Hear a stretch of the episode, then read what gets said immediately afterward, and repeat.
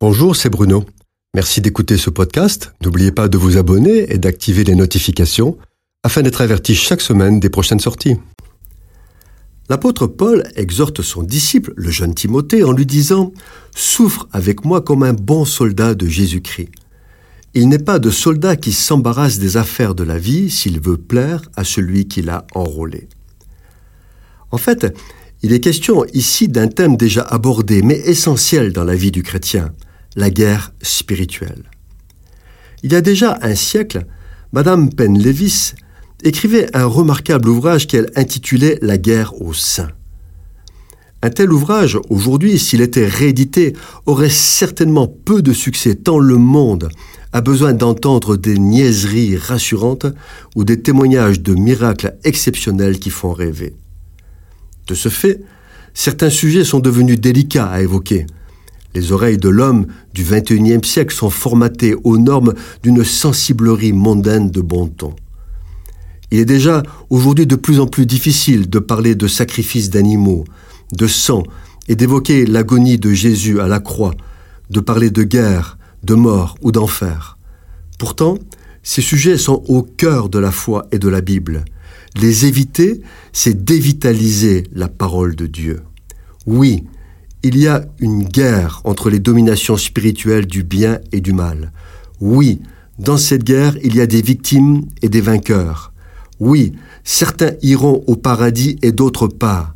Si c'est choquant d'entendre cela, c'est que le mal est déjà bien avancé. Nous sommes engagés dans les guerres de l'Éternel.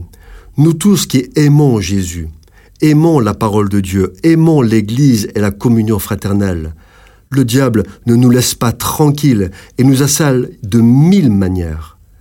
Oui, les épreuves ne nous sont pas épargnées car il nous harcèle sans cesse. Nous savons aussi qu'il est vaincu au nom de Jésus. D'autre part, il faut savoir que le diable tourmente aussi ses disciples et le monde parce qu'il est un maître tyrannique.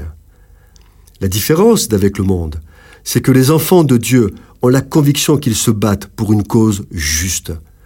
Dans ce combat, ils bénéficient du secours de l'Esprit de Dieu et en plus, ils savent qu'au bout de la course, il y a la récompense promise par Jésus qui les accueillera pour l'éternité dans son ciel de gloire.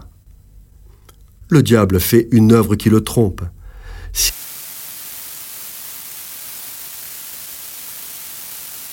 Sur la bonne voie en soldat de Christ, et c'est en lui seul, Jésus, que nous sommes vainqueurs. La guerre est si longue que parfois nous sommes las et fatigués. Mais le Seigneur n'abandonne jamais ses enfants. Il les soutient et il ne permet pas que celui qui est fidèle soit submergé, englouti ou détruit par l'épreuve. La délivrance survient souvent de façon inattendue, mais nous devons l'attendre avec foi et patience.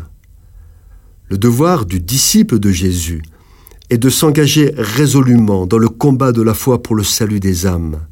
Il doit tenir bon jusqu'au jour où enfin il entrera dans la joie de son Seigneur.